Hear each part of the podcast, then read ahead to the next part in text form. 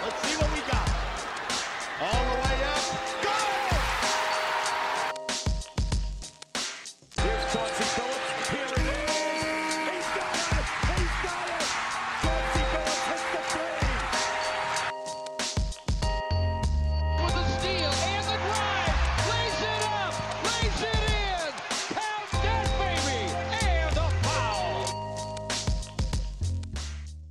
Bonjour à toutes, bonjour à tous et bienvenue dans les chroniques de Motor City.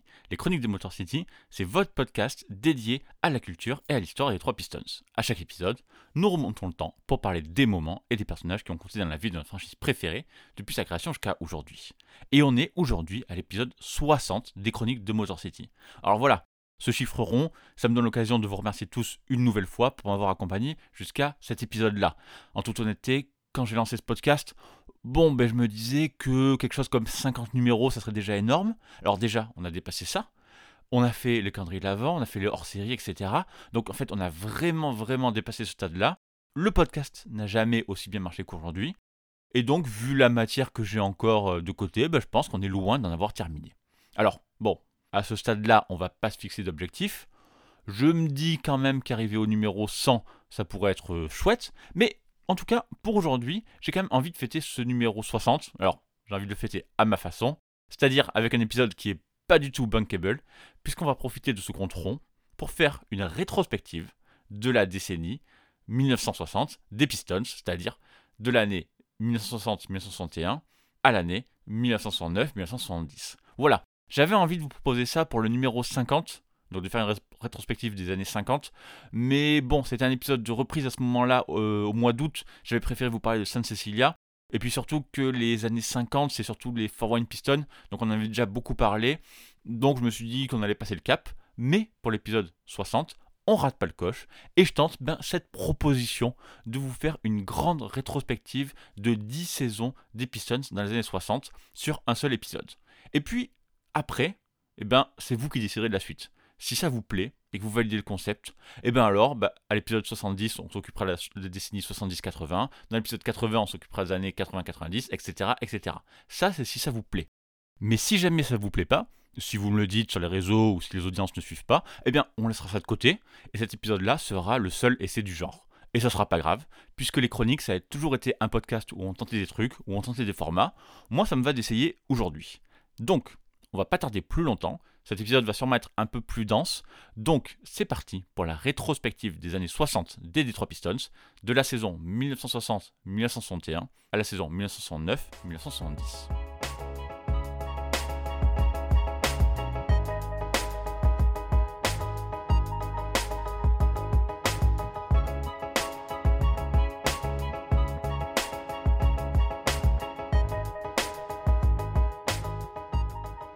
Et donc, on commence tout de suite ce podcast et cette décennie par la saison 1960-1961, qui n'est que la quatrième saison des Pistons à Détroit. Ils sont pensionnaires de la toute petite Detroit Olympia, dans une NBA qui ne ressemble absolument pas à celle qu'on connaît. Il y a seulement 8 équipes réparties en deux divisions, et non pas en conférences, et c'est des divisions qui sont tellement resserrées sur la côte est des États-Unis que les Pistons, dans le Michigan, sont considérés comme une équipe de l'Ouest, aux côtés des Los Angeles Lakers, des St. Louis Hawks et des Cincinnati Royals. Il n'y a que 79 matchs en NBA à l'époque, et globalement c'est assez facile d'aller en playoff, puisque 3 équipes par division sur 4 sont qualifiées. Le premier est exempt du premier tour, qui est en fait la demi-finale de division, et ce sont les numéros 2 et les numéros 3 qui se jouent sur une série pour aller en finale de division. Donc en gros, si vous êtes premier de votre division, ben vous avez besoin que de deux séries pour être champion NBA. Finale de division, finale NBA, et c'est gagné. Cette saison-là, les Pistons ont un nouveau coach, Dick Maguire, ancienne légende Knicks et des Pistons comme joueur, qui sortait justement d'un intérim comme entraîneur-joueur la saison précédente. Et avec lui, ils accrochent ben, un pénible bilan de 34 victoires pour 45 défaites. Et là où normalement ce bilan envoie la loterie, eh bien dans cette NBA des années 60, ça leur permet quand même d'accéder aux playoffs. Mais comme il n'y a pas beaucoup de talent dans cette équipe, eh bien les Pistons échouent face aux Lakers d'Elgin Baylor 3-2 dans une série horriblement offensive puisque les Lakers tournaient à 122 points par match contre 117 pour Détroit. Mais surtout, c'est Elgin Baylor qui se régale avec 39 points de moyenne dans la série, alors que du côté des Pistons, eh ben, c'est plus équilibré avec 8 joueurs au-delà des 10 points, avec comme meilleur scoreur Bob Ferry, un joueur un peu inconnu dans l'histoire des Pistons, mais dont le nom vous parle peut-être, puisqu'il était le GM des Wizards entre 1973 et 1990. Mais plus que le résultat, ce qui est vraiment intéressant dans cette saison, c'est la prise de pouvoir de Bailey Howell, qui devient All-Star pour la première fois en 1961. D'ailleurs, cette saison-là, malgré leur manque de talent, les Pistons ont quand même trois All-Stars en la présence donc de Bailey Howell, de Walter Dukes et de Jenny Chou, qui lui est carrément titulaire. Voilà, mais il faut surtout insister, c'est important, sur Bailey Howell, qui à 24 ans, pour sa saison sophomore, devient meilleur marqueur de l'équipe avec 23,6 points par match et meilleur rebondeur avec 14,4 rebonds. Bref, il faut comprendre qu'avec la jeunesse de Bailey Howell et avec l'expérience des autres, eh bien, même si cette saison est un peu ratée, Détroit peut vraiment avoir de l'ambition pour la suite.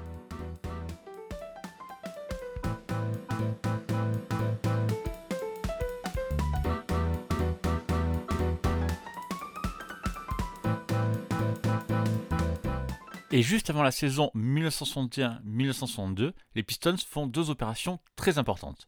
D'abord, ils déménagent dans la Cobo Arena, une nouvelle salle bien plus à la hauteur de leur ambition, puis ils récupèrent avec le quatrième choix de la draft Ray Scott, un personnage qui deviendra crucial pour l'avenir de la franchise, dont on a déjà parlé dans l'épisode 46 des chroniques de Motor City, si jamais ça vous intéresse. Toujours est-il qu'avec ce renfort et la bonne base de l'année précédente, eh on attend les Pistons encore plus haut, et le résultat est, comment dire, mitigé. Côté positif, eh bien, on a 3 victoires de plus, mais ça suffit malheureusement toujours pas à atteindre l'équilibre. Et Détroit est de nouveau troisième de la division Ouest. Mais au moins, Maguire a fait bosser son équipe en défense. Et cette année, ça marche, puisque les Pistons sont la troisième meilleure défense de cette NBA, qui compte désormais 9 équipes d'ailleurs. Sachant qu'ils étaient avant-dernier l'an passé, bon, bon, on peut souligner l'effort. Et d'ailleurs, c'est cette solidité qui leur fera gagner leur première série de playoffs en 4 ans, puisqu'ils s'imposent 3-1 contre le Cincinnati Royal lors du premier tour euh, slash demi-finale de division. Bon, c'est déjà un grand pas en avant, et la suite sera une retrouvaille avec les Lakers d'Elgin Baylor et de Jerry West, et la marche sera une nouvelle fois trop haute, puisque les Pistons s'inclinent 4-2. La série, elle est malheureusement tout aussi déséquilibrée que la précédente, puisque cette fois ce sont les deux stars des Lakers qui ont tourné à plus de 30 points, et Détroit n'a vraiment rien pu faire.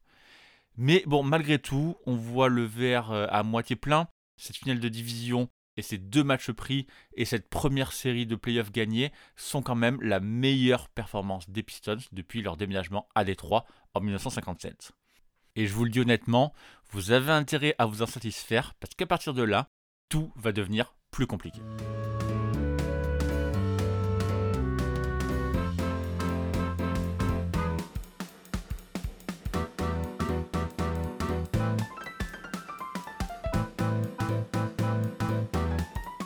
Pourtant, la saison suivante, en 62-63, les Pistons enregistrent un renfort de choix, puisque grâce au territorial pick, ils passent devant tout le monde à la draft et sélectionnent Dave Debucher, légende de l'université de Détroit. Là aussi, on en a déjà parlé dans une chronique, mais en gros, le territorial pick, ça permettait de drafter un joueur avant tout le monde s'il était formé à proximité de la ville de la franchise. En fait, dans les années 50-60, faut comprendre que la NBA n'était pas très populaire, alors qu'en fait, déjà, les fans américains étaient complètement fous de leur fac. Donc l'idée, c'était que si les gens de Détroit étaient fans de Debucher, par exemple, eh bien, valait mieux qu'ils restent dans la ville pour susciter un peu d'intérêt, plutôt qu'il aille à l'autre bout du pays. C'est vrai que c'était un système intéressant, mais bon, qui avait pas mal de failles, donc il a été abandonné en 1966. Et concernant Dave Debucher, eh bien, sa saison rookie va être très intéressante avec 12,7 points de moyenne et 8,7 rebonds, ce qui lui vaudra une sélection dans la All Rookie Team. Mais ce qui est encore plus incroyable avec lui dès le début, c'est qu'une fois la saison NBA terminée, il file en MLB puisqu'il est aussi un joueur de baseball des Chicago White Sox. Debuchir jouera en même temps dans les deux ligues pendant deux saisons en 62 en 63. Ensuite, il passera en ligue mineure côté baseball avant qu'il ne finisse par choisir définitivement le basket et je vais vous expliquer pourquoi juste après. Cette saison 62-63, avec lui, les Pistons gagnent 34 matchs et finissent, eh bien une nouvelle fois, troisième à l'ouest, vous commencez à en avoir l'habitude. Sauf que cette fois-ci, il n'y a pas de photo au premier tour, et Détroit se fait détruire 3-1 par les Saint-Louis Hawks de Bob Petit, qui tourne à 36 points de moyenne. Je crois que vous commencez à voir un comportement qui se répète. On arrive vraiment là, au bout d'un schéma. Dick Maguire a essayé de faire de cette équipe une bonne défense, mais n'y est pas parvenu cette saison-là principalement par la faiblesse au poste de pivot, avec Walter Dukes qui n'avait plus grand-chose à donner à 32 ans. 32 ans, ça vous semble sûrement jeune, mais ça faisait de lui à l'époque le cinquième joueur le plus âgé de la NBA. Et puisqu'on arrive au bout du chemin, Sitôt la défaite actée, Dick Maguire démissionne de son poste de coach des Pistons. Et c'est vrai que c'est une démission sans surprise, puisqu'il avait déjà annoncé qu'il souhaitait se rapprocher de sa famille à New York en cours de saison.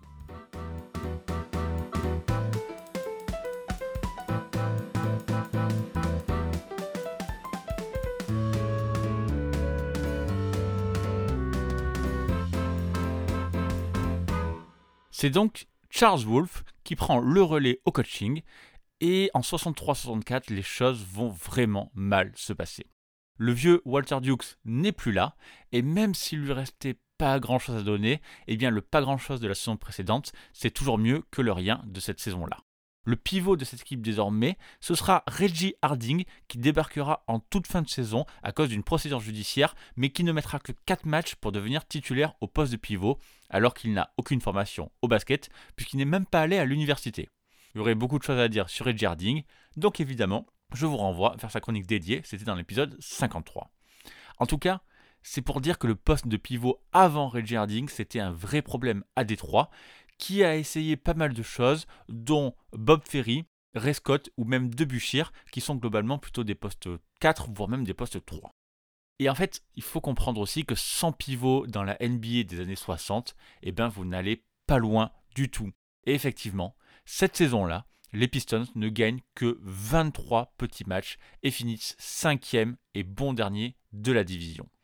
Les Pistons sont donc l'une des trois seules équipes de la NBA qui n'accrochent pas les playoffs, ce qui met un coup d'arrêt à la franchise qui sortait quand même de 14 saisons consécutives en playoffs, même si les bilans n'étaient pas toujours positifs. En fait, hormis la toute première saison des Fort Wayne Pistons en BAA, la franchise s'était toujours qualifiée en playoffs. Alors bien sûr, comme je vous l'ai dit, c'était plutôt facile de se qualifier à l'époque, mais quand même, 14 saisons d'affilée en playoff. C'est un exploit que les Pistons ne réaliseront plus jamais, puisque par exemple les Bad Boys d'Asia Thomas ne se qualifieront que pendant 9 saisons de suite, tandis que l'équipe de 2004 de Ben Wallace, de Sean Billups, etc. s'arrêtera à 8 participations consécutives. Et donc, cette saison, bah, elle est ratée de bout en bout pour les Pistons, qui perdent également Dave DeBuchir sur blessure après seulement 15 matchs. Et oui, ça aide pas trop de pas passer de vacances ou de les passer à jouer au baseball en professionnel. Donc il y a ça, mais il y a surtout la greffe Charles Wolf qui ne prend absolument pas. Le groupe déteste très rapidement son entraîneur, qui instaure euh, bah, une discipline militaire qui ne passe pas dans l'équipe. Visiblement, Wolf, il est du genre hyper rigoureux et la majorité de ses exercices, c'est des séances de pompe et autres euh, transports de poids, vraiment hein, imaginez comme à l'armée. Les joueurs devaient lever la main pour aller aux toilettes. Et globalement, cette équipe de Détroit, eh ben, c'est l'une des plus tristes de l'histoire de la franchise.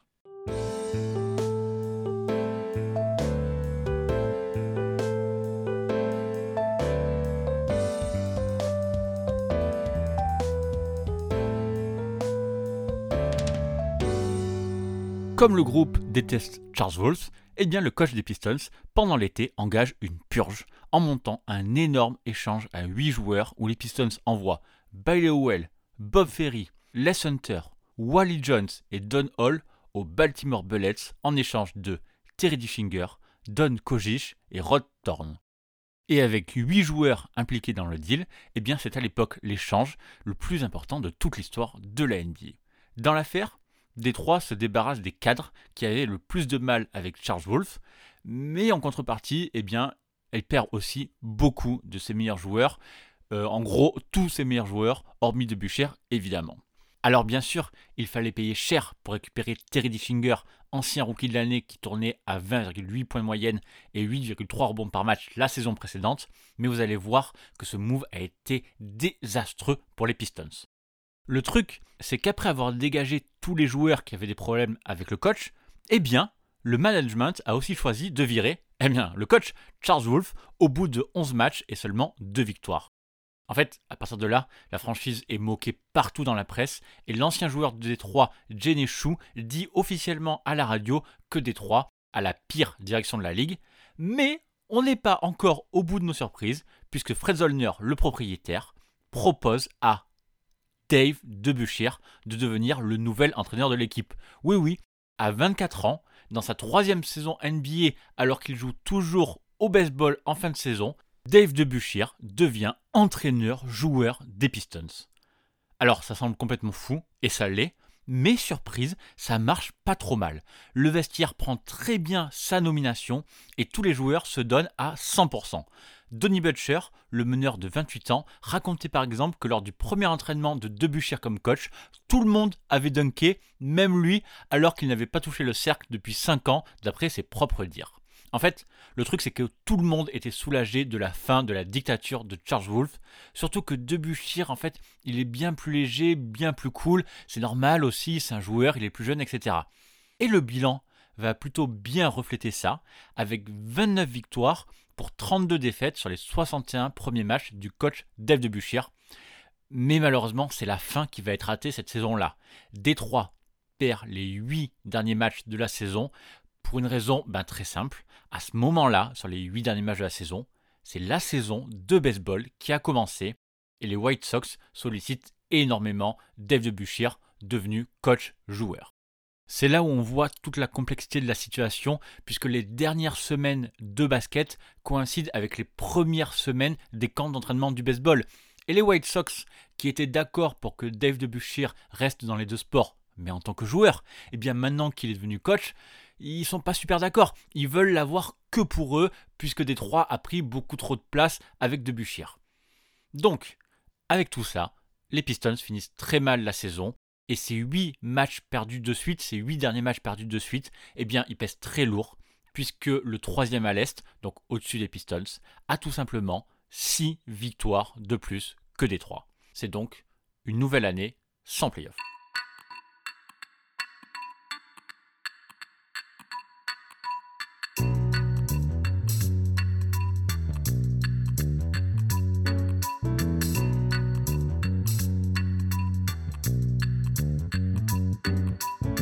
Et c'est donc lors de la saison suivante, la saison 65-66, que le trade dont on a parlé juste avant va se révéler un fiasco total.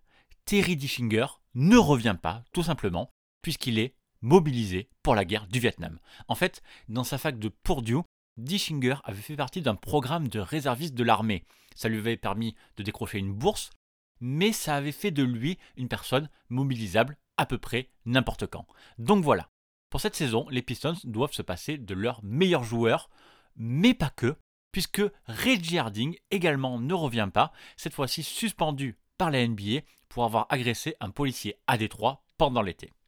Dave Debuchir, lui étant toujours entraîneur, coach et joueur de baseball à plein temps, c'est cette fois-ci Eddie Miles, drafté avec le quatrième choix deux ans plus tôt, qui va enfin prendre la lumière et qui va réaliser la meilleure saison de sa carrière.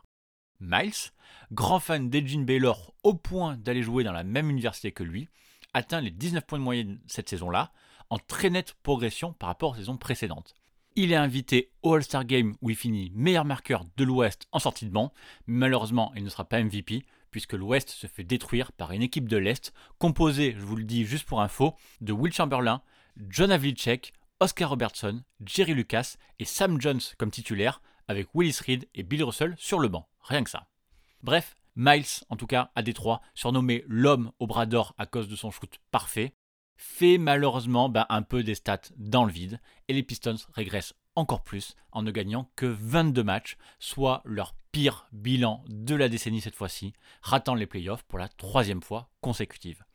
Et c'est également la pire saison de l'histoire de la franchise à ce moment-là, avec seulement 22 victoires donc, à égalité avec la première saison en BAA en 1949, mais à l'époque, il n'y avait que 60 matchs de jouer contre 80 en 1966. Et dès la fin de la saison, eh bien ça parle très fort d'un changement d'entraîneur puisque la situation n'est plus tenable avec Debuchir.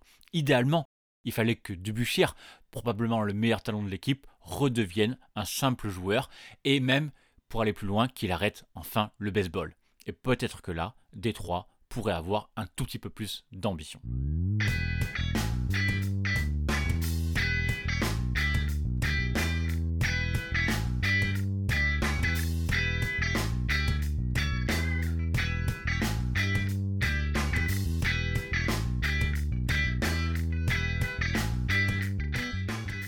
Au moins, la saison 66-67 commence un peu mieux. Déjà, la désastreuse année des Pistons a été récompensée, entre guillemets, puisqu'avec le deuxième choix de la draft, ils ont pu ajouter Dave Bing à leur roster. Et clairement, Bing va performer d'entrée de jeu en finissant meilleur marqueur de l'équipe avec 20 points de moyenne et meilleur passeur avec 4 passes par match. Dave Bing est cette saison-là rookie de l'année et pendant longtemps, il sera le seul à avoir ce profil atypique du meneur-scoreur qui n'existait pas vraiment en NBA où c'était plutôt les grands qui dominaient. Dès sa saison rookie, Bing prend énormément de tirs, 19 par match, largement plus que n'importe qui à Détroit, et ça sera de plus en plus prononcé tout au long de sa carrière. Mais pour autant, c'est pas Dave Bing le meilleur joueur des Pistons cette saison-là, mais c'est bien Dave DeBuschir enfin. Dave DeBuschir est toujours coach, mais au moins il a déjà pris du recul avec le baseball. Et ça va lui faire le plus grand bien, puisqu'il fera là sans doute sa meilleure saison en tant que Pistons, avec 18,2 points de moyenne par match et 11,8 rebonds. Dave DeBuschir est partout pour Détroit, en attaque bien sûr, au rebond, mais aussi en défense, où il est vraiment devenu là l'un des tout meilleurs de la NBA. Pour info, et pour appuyer un peu mon propos, les All Defensive Teams sont créés en 1969. Eh bien, Dave DeBuschir sera nommé en First Team de 69 à 74, tout simplement pour les six dernières années de sa carrière.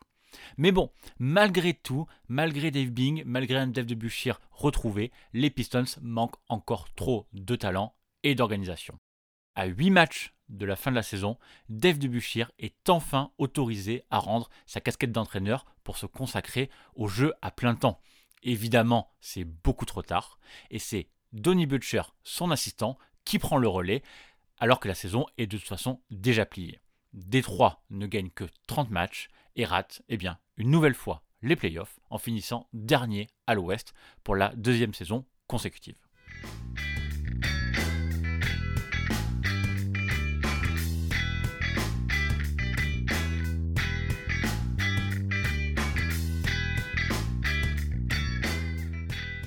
Et être dernier de sa conférence, à l'époque, c'était très important.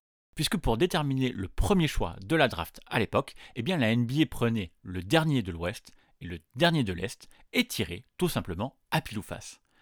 Sauf que c'était pas toujours le gagnant qui s'en sortait le mieux.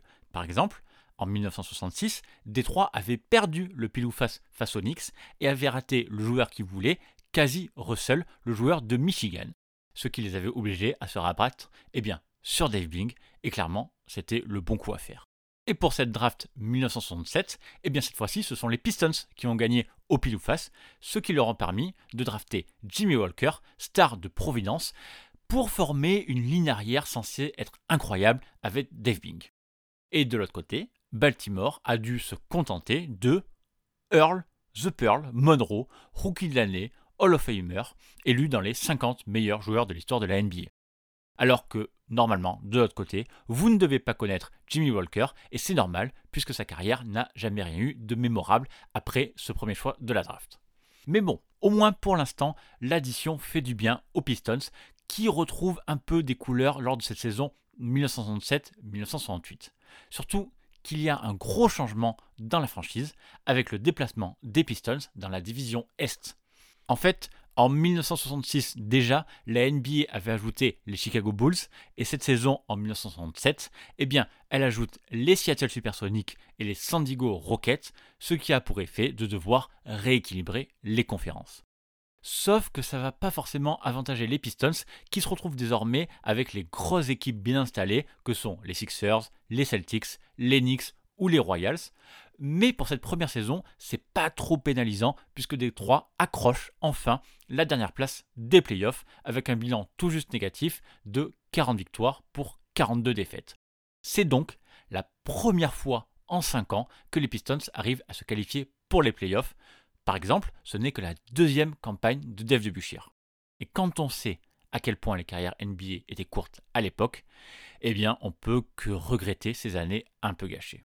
En playoff, Détroit va perdre 4-2 contre les grands Celtics de Bill Russell qui tournent à 22,7 rebonds de moyenne sur la série, rien que ça. Pourtant, Détroit a franchement pas démérité en menant la série 2-1 avant de perdre les trois matchs suivants, malgré tous les efforts de Dave Bing qui claque par exemple 44 points pour rien dans le match 6. Bing sera d'ailleurs en feu toute la saison, au moins en termes de volume, puisqu'il a tourné cette saison-là à 27,1 points par match, meilleur marqueur de la ligue devant Edgin Baylor et Will Chamberlain quand même, avec un nombre de tirs ahurissant pour l'époque, puisque Bing tentait 24 tirs par match.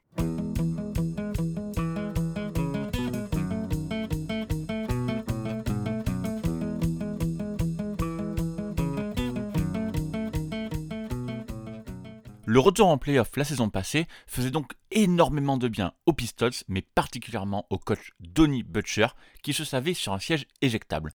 En fait, il était à peine nommé que Fred Zollner, le propriétaire, embauchait en même temps Paul Seymour, ancien head coach de Syracuse et de Baltimore, en tant qu'entraîneur adjoint sans l'aval de Butcher.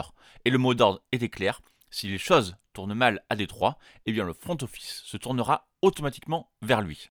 Et évidemment, les choses vont mal tourner. Après seulement 22 matchs dans cette saison 68-69 et un bilan de 10 victoires pour 12 défaites, Ed Coyle et Fred Zollner eh bien, décident de dégager Donny Butcher pour mettre en place Paul Seymour, en fait ce qui était le scénario envisagé depuis le début.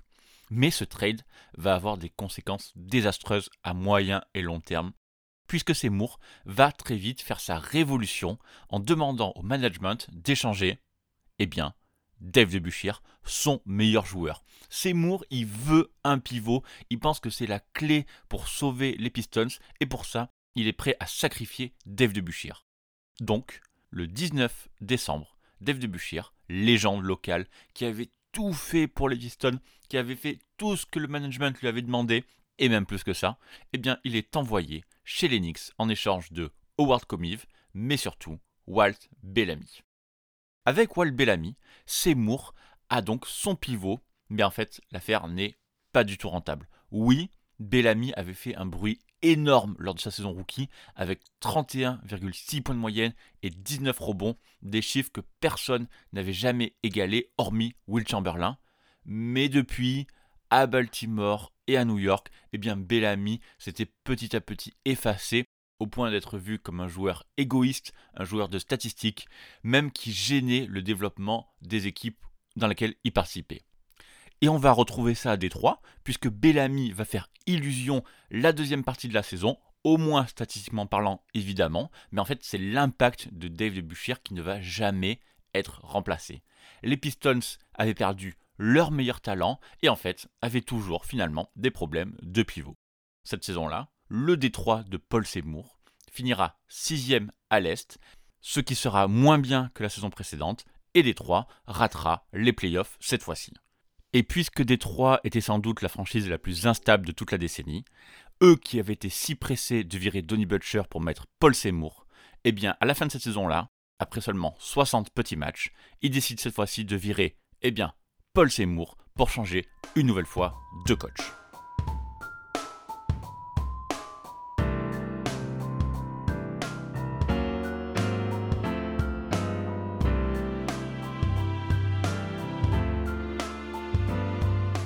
Et nous voici donc dans la dernière saison de la décennie, déjà, une saison avec un nouveau coach encore, une saison sans playoff, une nouvelle fois. Et pourtant, Fred Zollner pensait avoir mis la main sur une perle rare en cette saison 69-70 en la personne de Butch Van Brenda Kolf. Et je vous préviens, je le dirai qu'une seule fois en entier. Van Brenda Kolf sortait de deux saisons comme coach des Lakers, deux saisons à 52 et 55 victoires, où Los Angeles était allé jusqu'en finale NBA. Van Breda Kolf avait donc une énorme cote chez les Lakers, mais en fait il était en conflit ouvert avec Will Chamberlain, un conflit qui avait explosé au match 7 des finales 1969, où le coach avait préféré finir le match avec son pivot remplaçant Mel plutôt qu'avec Wilt.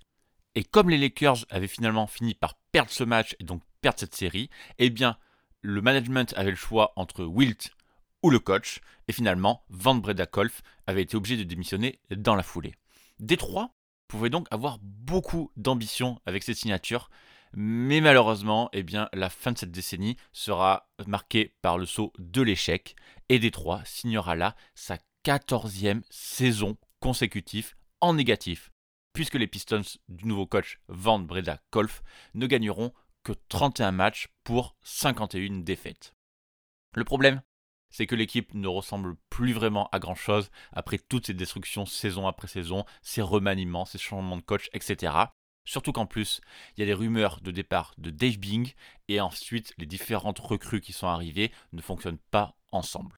Wal Bellamy, par exemple, tombe à 10 points par match et est envoyé aux Hawks à mi-saison.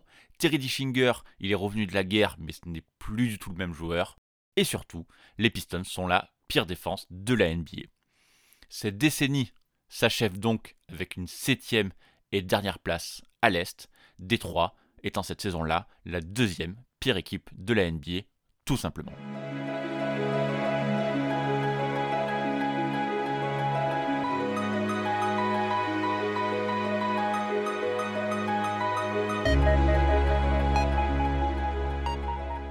Dix saisons, 10 bilans négatifs, 4 petites participations seulement en playoff pour une seule série de gagnés. Mais 6 entraîneurs différents, oui, les années 60 sont probablement l'une des pires décennies des Pistons, en tout cas une décennie où la franchise a à peu près fait n'importe quoi. Entre la gestion du cas de Buchir, la valse des coachs et les trades foirés, eh bien Fred Zollner a montré pendant 10 ans qu'il n'avait plus vraiment les épaules pour gérer une telle franchise dans cette NBA qui est en train de changer. Alors je vous spoil pas les années 70, mais je peux vous dire que le chaos va durer encore un peu à Détroit, malgré une très grosse arrivée dès la saison suivante. Voilà, nous, on va s'arrêter là. Ce podcast a déjà été bien long, un peu plus que d'habitude. Donc comme je vous l'ai dit en intro, en fait, je teste quelque chose avec ce format.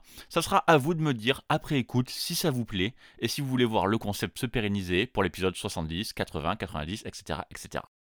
En attendant, les chroniques de Motor City sont à retrouver sur toutes les bonnes applis de podcast. Apple Podcast, Spotify, Google Podcast, Deezer, Amazon Music et en fait toutes les applis qui gèrent les flux RSS, je le dis à chaque fois mais c'est important de le rappeler.